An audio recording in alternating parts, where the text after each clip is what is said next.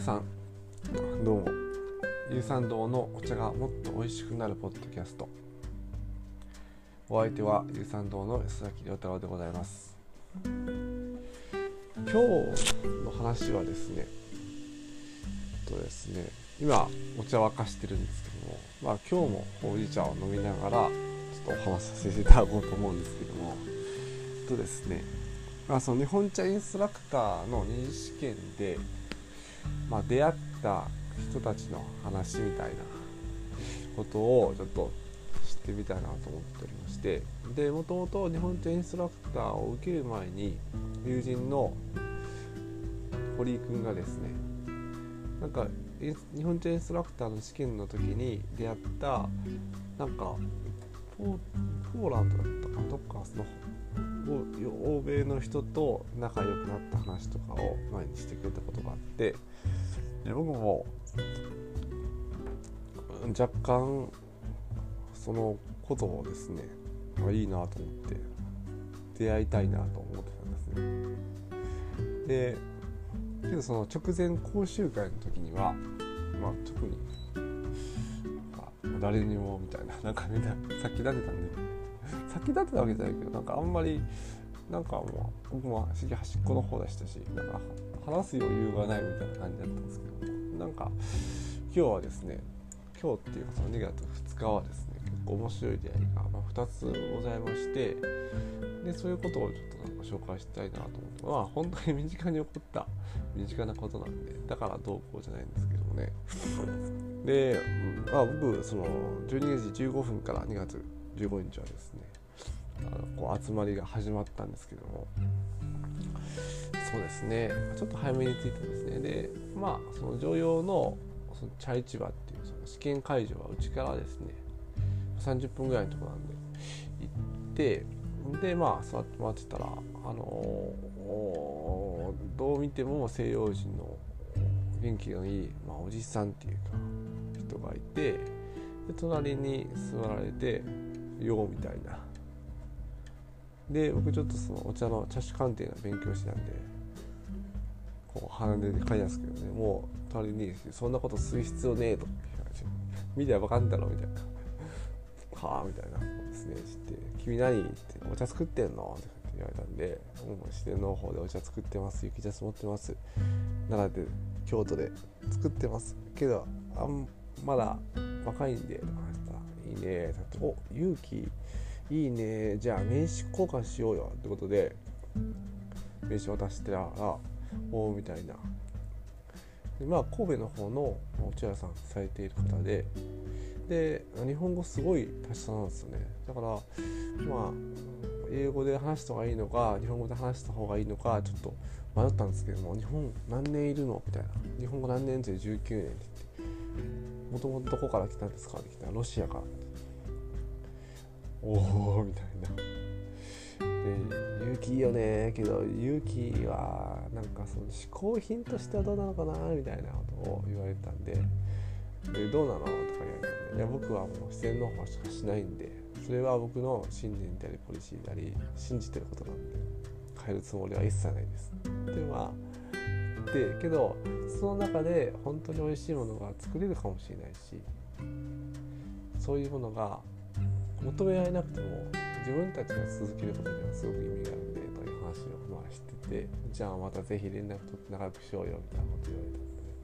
うん、おおみたいなやっぱ好きな人が集まってるんだなこ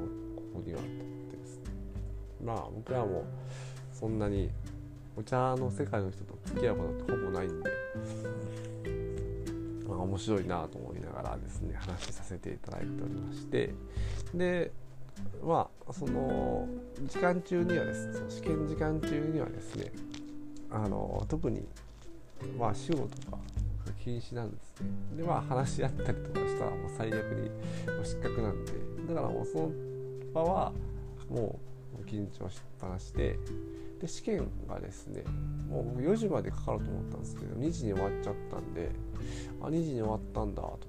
で帰ろうと思ったらなんかその時になんか一人声をかけてくれていた、まあ、女性の方がいてで「ああどうも」みたいな、ね、もしもしかして生産者さんなんですか?」みたいな「いやそうです本作ってまして」とか言って「でどこで作ってるんですか?」奈良と京都と2つ作ってましてで話してたらですねあの僕もね詳しく知らなかったんですけども誰かが誰かが言ってたんですよ誰だかななんかね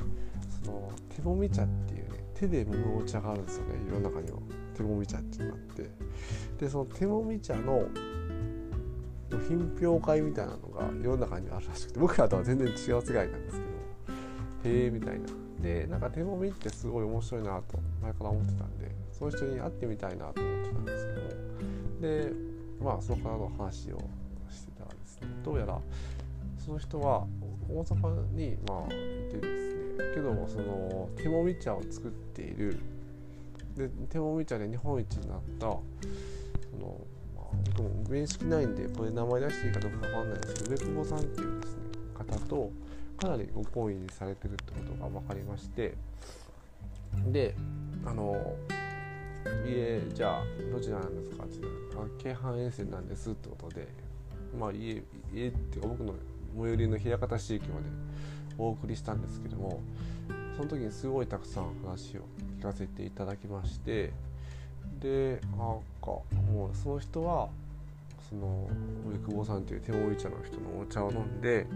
もうかこうお茶の味ってこんなんなんだっけみたいなお茶一杯でも感動してでも人生変わっちゃうみたいな体験をねされた方でものすごく熱くその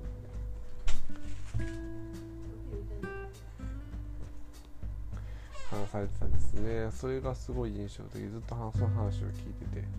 でまあ僕も話もなんか聞いてくださって奈良で作っててとかですね勉強したいと思っててしたらもうぜひ紹介してあげるわみたいなこと言ってくださって、まあ、世の中には本当に善意で生きてるような人っているんですね みたいなね感じですごい面白かったんですけどだから、まあその上久保さんっていうのはまだ30歳前半ぐらいみたいなんで、まあ、僕のはちょっと年上ですけどもほぼ同世代でなんか30代の若い人でこうお茶やってる人って結構最近出会うようになりましたけども魅力的な人が多いなと思ってるんで、まあ、僕はそこまでなんか魅力もないんですけどもなんかそういう人たちとま出会えるのってありがたいな。またそれをつないでくださる方がいらっしゃるな面白いなと思って。なんかねそのだけどなんか大阪の人がすごく多いですよね。お茶やってる人っそんなことないかな奈良でお茶作ってるのってもともと大阪出身の人結構多いんですよね。僕も含めてなんですけど。まあそういうの面白いなと思って参入してくる人もいるしまあなんか京都みたいに伝統的な伝統があってとかいう世界もあるんで、まあ、一概にどうこうは言えないんですけども。まあねすごく自由で活発とした人たちの集まりの中に自分も入れたら面白いなと思ってまたそこからもね刺激受けたいなっていうふうに思ってます。まあもうやることっていうのはほぼ決まっててお茶屋としてはですね、まあ、もうすごく自然農法でいいお茶を作る美味しいお茶を作る、まあ、これが一つ。でそれを、まあ、できるだけ世界の人に飲んでもらう。っ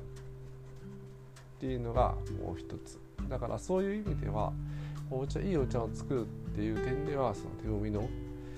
会に合わせていただいてそこから受ける刺激もあるしまたその世界に届ける。